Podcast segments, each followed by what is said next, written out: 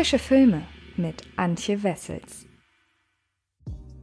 Hallo liebe Freds und herzlich willkommen zu einer neuen Folge des Frische Filme Podcasts. Und falls ihr an dieser Stelle noch die anderen Folgen sucht, ein kurzer Hinweis, die wird es nicht mehr geben, denn ab sofort gibt es pro Woche nur noch einen Frische Filme Podcast, aber dafür mit äh, gleich zwei Filme, die ich besprechen werde von der aktuellen Startwoche in der Regel. Diese Woche ist ein bisschen anders, das erkläre ich gleich. Und einen dritten Film aus dieser Woche habe ich bei Was mit Film bei uns auf dem Fred Carpet Kanal äh, besprochen. Dort geht es nämlich um äh, Kaiserschmarrn-Drama, den neuesten Teil der Eberhofer-Reihe. Und da habe ich mit Mirko drüber gesprochen. Wer zu dem Film also ein bisschen mehr wissen möchte, der kann das dort tun. Und ähm, ansonsten verweise ich an dieser Stelle nochmal ganz schnell auf meinen neuen Podcast im Fred Carpet Universum, denn mein lieber Kollege Sidney Schering und ich, wir reden seit zwei Wochen in Film gedacht über ganz viele Themen aus der Welt des Films. In der ersten Ausgabe ging es um Tenet und einige Theorien, die Tenet umtanzen quasi. Und in der vergangenen Woche haben wir in einer Kurzepisode die Pixar-Theorie geklärt, so gesehen, die besagt, dass alle Pixar-Filme im selben Universum spielen. Wenn ihr die Folge noch nicht gehört habt, dann äh, ja, wünsche ich euch ganz viel Spaß dabei. Und diese Woche geht es um das Thema Zeitschleifenfilme und auch darum, warum die momentan so angesagt sind.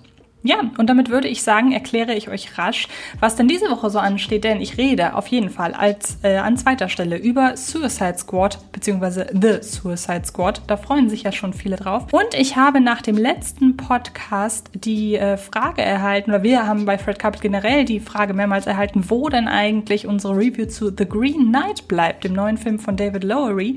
Und ähm, da dachte ich, mache ich das nachträglich noch, dass ich über The Green Knight spreche. Das wird dann auch jetzt der erste Film sein. Wie gesagt, dann danach direkt The Suicide Squad. Und äh, ich wünsche euch ganz viel Spaß dabei, würde ich sagen.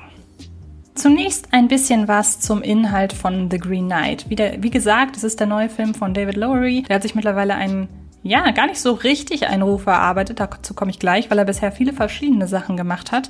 Und ich bin sehr gespannt, wie, also generell wird sein Film The Green Knight recht zwiespältig aufgenommen, was auch ein bisschen an den falschen Erwartungen liegen könnte. Aber ich bin generell gespannt, wie sich dieser Film in, ich sag mal, der filmgeschichtlichen Bedeutung entwickelt. Was ich damit meine, das verrate ich euch gleich in meiner Kritik, weil ich relativ komplexe Gedanken zu diesem Film hatte. Aber erst einmal müsst ihr natürlich wissen, worum es geht, denn der Trailer ist ja gar nicht so aufschlussreich. Also wie immer jetzt ein bisschen was zum Plot und danach die Review.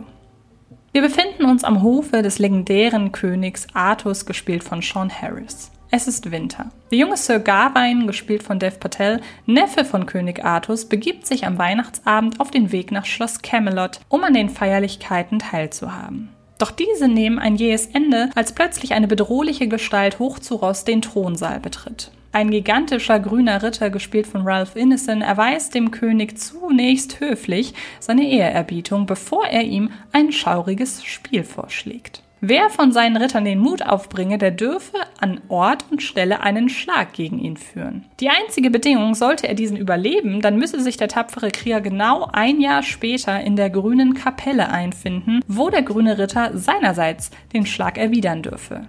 Sir Gawain ergreift die Gelegenheit und nimmt leichten Mutes die Herausforderung an. Ein Fehler.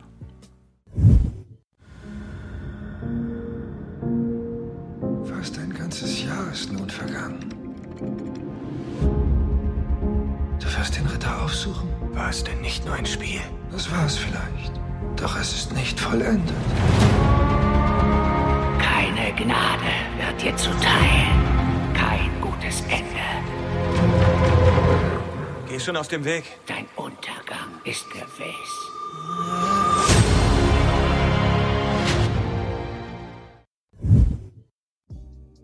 Wieder ist es passiert. Liebhaberinnen und Liebhaber der Indie-Produktionsschmiede A24 dürfte diese Erkenntnis weitaus weniger hart getroffen haben, als es wohl schon ganz bald ein weitaus ahnungsloseres Publikum treffen dürfte.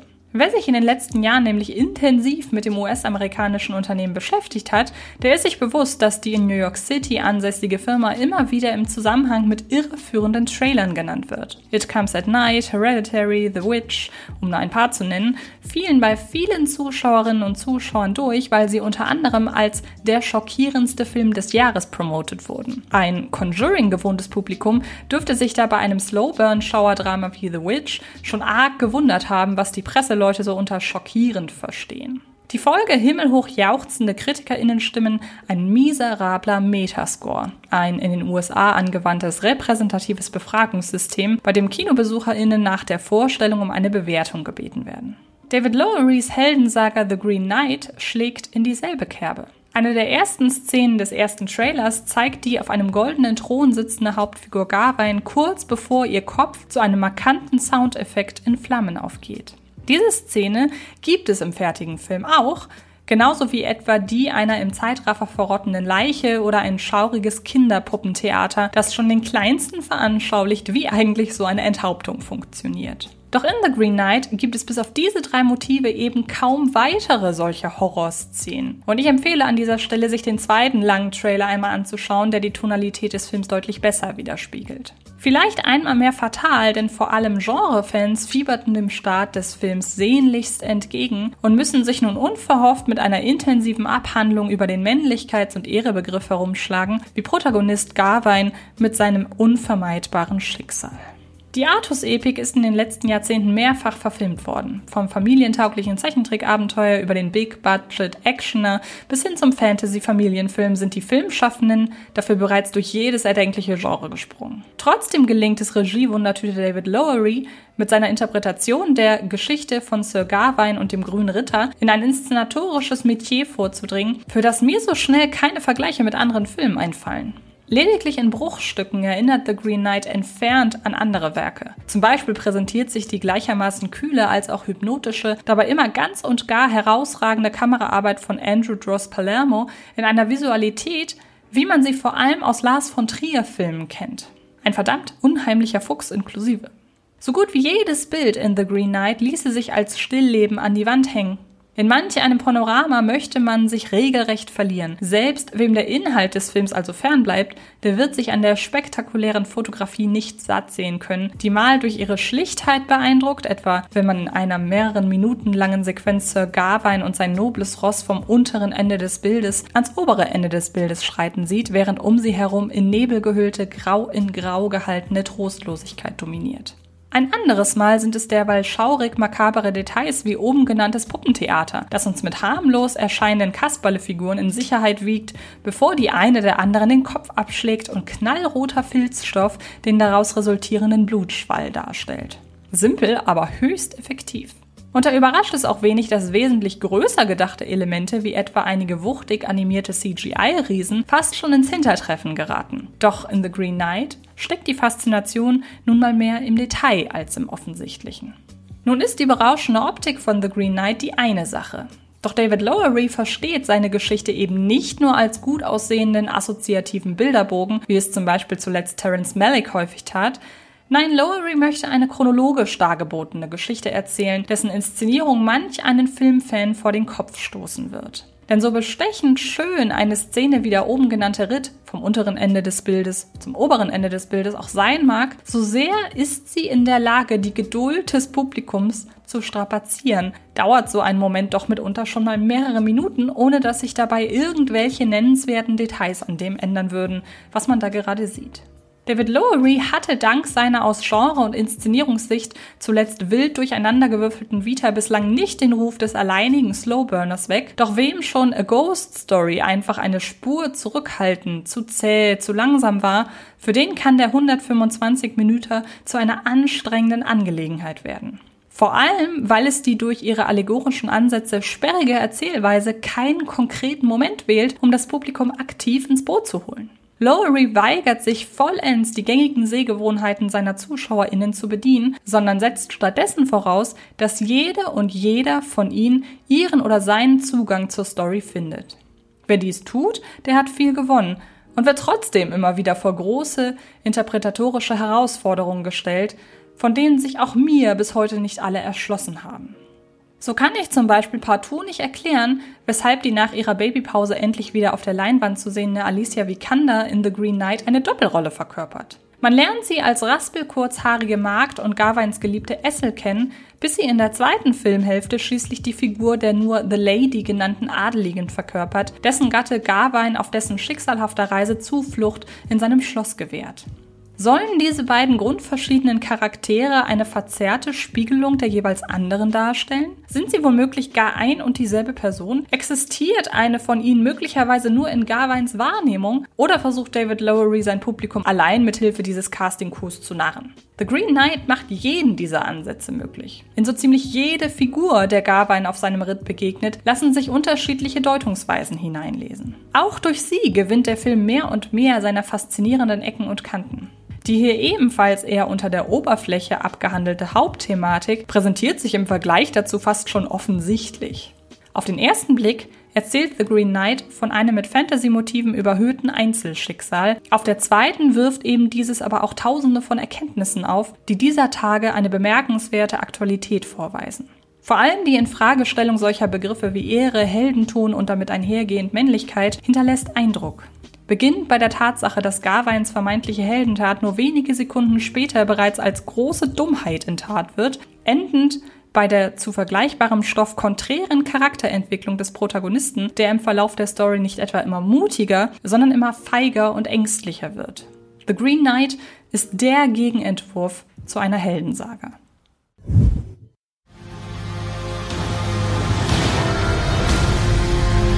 Was erhofft ihr zu erlangen, indem ihr all das auf euch nehmt? Ehre.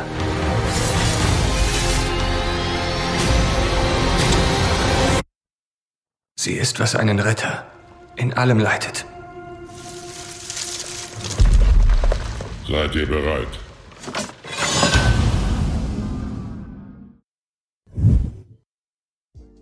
Und für einen solchen erweist sich schließlich auch das extrem reduzierte Tempo genau trefflich. Mit jedem Schritt, den Gawains Pferd vor den anderen setzt, schnürt einem die Erkenntnis seines unausweichlichen Schicksals mehr und mehr die Kehle zu. Es wäre ein leichtes gewesen, Gawains Ritt in den Tod in der Hälfte der Laufzeit zu erzählen. Vermutlich hätte der hier in einer seiner besten Rollen zu sehende Dev Patel den inneren Zerfall, die sukzessive Zermalmung seiner Ideale, die Zermürbung und Angst sogar genauso überzeugend hinbekommen. So jedoch fühlt man seine steigende Todesangst regelrecht am eigenen Leib mit. Da hat man bisweilen kaum noch Augen für die unbändigende Schönheit dieses Films, sondern ist ganz nah dran an Gawain. The Green Knight ist trotz seiner Opulenz vor allem ein sehr intimer Film. Kommen wir also zu einem Fazit. David Lowerys allegorische Mittelaltersaga The Green Knight ist nicht nur eine Veranschaulichung dessen, wie Lars von Trier einen Film wie King Arthur bebildert hätte, er ist darüber hinaus eine bissig suffisante Abrechnung mit den Begriffen Ehre und Männlichkeit. Eben nicht im Gewand eines trockenen Aufklärungsfilms, sondern als mit Motiven des Horrorkinos angereichertes Fantasy-Spektakel, dem Dev Patel zu einer immensen Traurigkeit verhilft.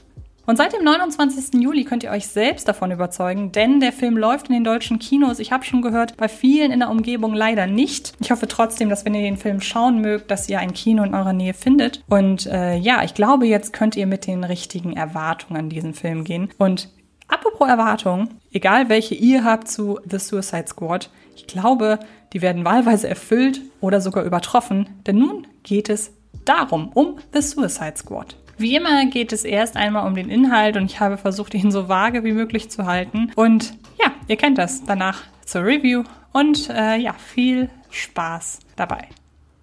Willkommen in der Hölle, auch bekannt als Bel Rev, das Gefängnis mit der höchsten Sterblichkeitsrate in den USA.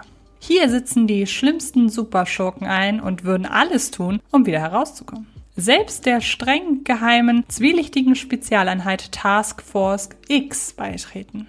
Schon bald begibt sich ein bunt zusammengewürfelter Haufen von Verbrechern auf tödliche Missionen. Darunter Bloodsport, gespielt von Idris Elba, Peacemaker, gespielt von John Cena, Captain Boomerang, gespielt von Jay Courtney, Red Catcher 2, gespielt von Daniela Melchior, Seventh, gespielt von Michael Rooker, King Shark, gesprochen von Sylvester Stallone, der Polka Dot Man, gespielt von David Destmalchian und natürlich jedermanns Lieblingspsychopathin Harley Quinn, verkörpert durch Margot Robbie. Bis an die Zähne bewaffnet fällt buchstäblich die Bande auf der abgelegenen, von Feinden nur so wimmelnden Insel Corto Maltese ein.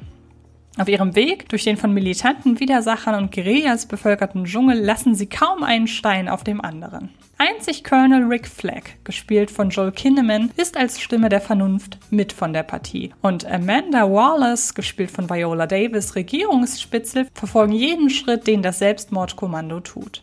Wie immer gilt, eine falsche Bewegung bedeutet den sicheren Tod, ganz gleich, ob durch einen Gegner, ein Teammitglied oder Waller selbst. Wer clever ist, würde kein Geld auf dieses Team setzen, nicht auf ein einziges Mitglied. Jedes Teammitglied wurde wegen seiner oder ihrer einzigartigen Fähigkeiten ausgewählt.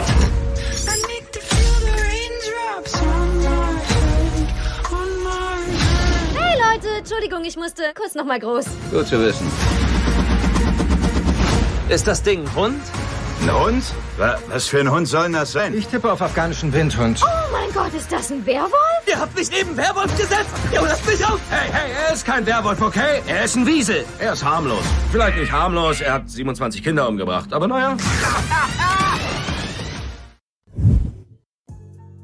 Kaum eine große Filmproduktion kommt heutzutage noch ohne irgendwelche Produktionsprobleme aus. Und das ist ja auch kein Wunder. Filmstudios buttern immer mehr Geld in ihre Projekte, sodass der Druck, eben jenes wieder einzuspielen, immer größer wird.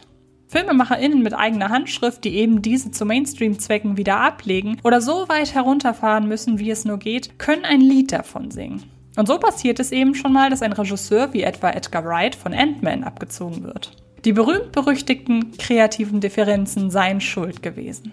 Im Falle von The Suicide Squad von Regisseur James Gunn, bis kurz vor dem Projekt noch Teil der Marvel Family, er inszenierte nämlich Guardians of the Galaxy Volume 1 und 2, ist die Folge seines filmischen Rückrufs besonders schlimm stolperte der Disney-Konzern doch über einige Jahre alte Tweets, besonders bösen Humors, die ganz zu Zeiten, als er noch primär für seine extrem zynisch brutalen Stoffe bekannt war, wie etwa für Werke der Produktionsfirma Troma oder für die tabulose Superheldenabrechnung Super, die Folge Gunn fiel zumindest für eine kurze Zeit in Ungnade der Öffentlichkeit, wurde von der Inszenierung von Guardians of the Galaxy 3 abgezogen und kurzerhand von Warner Brothers angeworben, um nichts Geringeres als eine nämlich seine Variante von Suicide Squad zu inszenieren. Hiermit könnte sich Gunn nicht nur ohne jedwede Studioauflagen selbst verwirklichen, sondern eigenen Angaben zufolge auch seinen Kummer über die Marvel-Kündigung verarbeiten.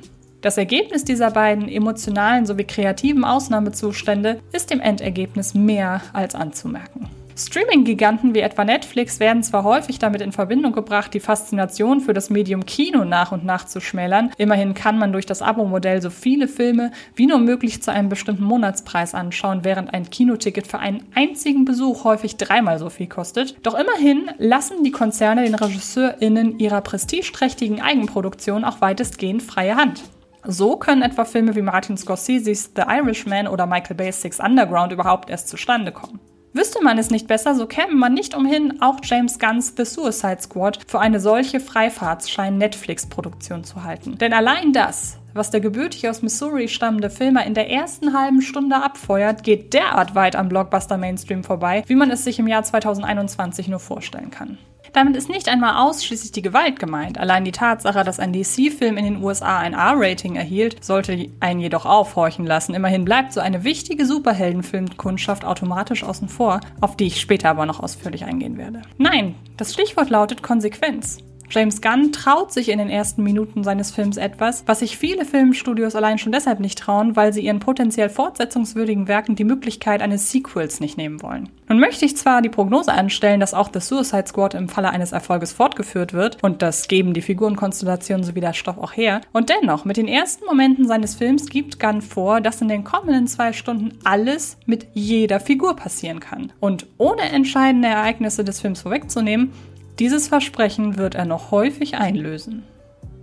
Allein der Blick auf die Charakterzusammensetzung sowie ihrer individuellen Superhelden- oder Superschurkenfähigkeiten je nach Auslegung verortet The Suicide Squad von Anfang an in What the Fuck-Sphären. Klar ist man durch Marvel bereits sprechende Bäume oder waffenschwingende Waschbären gewohnt, doch ein auf zwei Beinen gehender Hai mit dem stetigen Drang, die Menschen um sich herum aufzufressen. Ein mit Mutterkomplex ausgestatteter Irrer, der des Nachts neonfarbene Punkte auskotzen muss, wenn er diese nicht am Tag zuvor genutzt hat, um anderen Menschen damit den Garaus zu machen. Oder auch The Weasel, eine Art Mischung aus heruntergekommenem Straßenköter, Werwolf für Arme und schmatzendem, nun ja, Wiesel, ergänzen die Zusammensetzung einiger der gefährlichsten Comic-Schurken aus dem DC-Universum.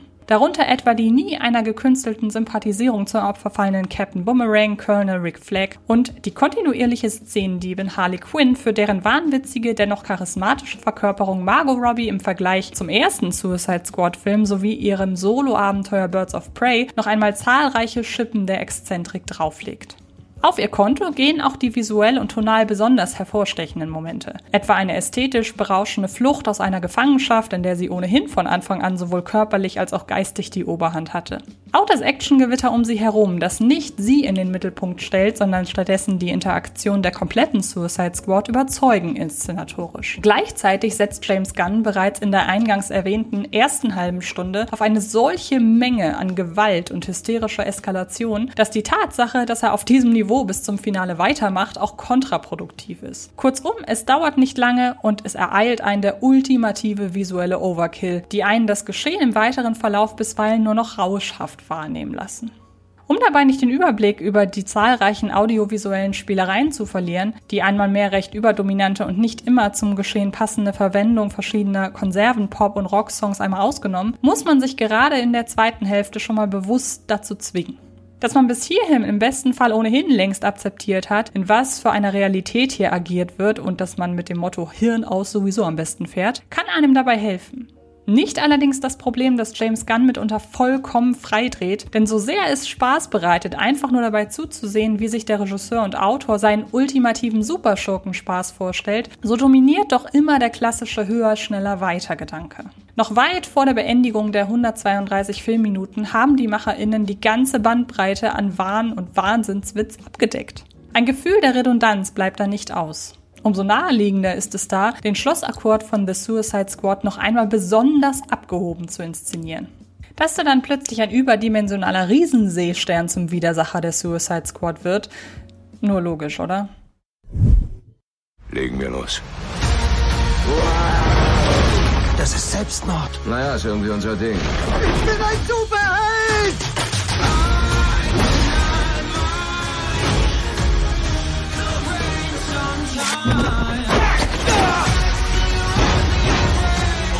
Das ist mein Dad. Ich bring dich hier lebend raus. Ich bringe dich hier lebend raus.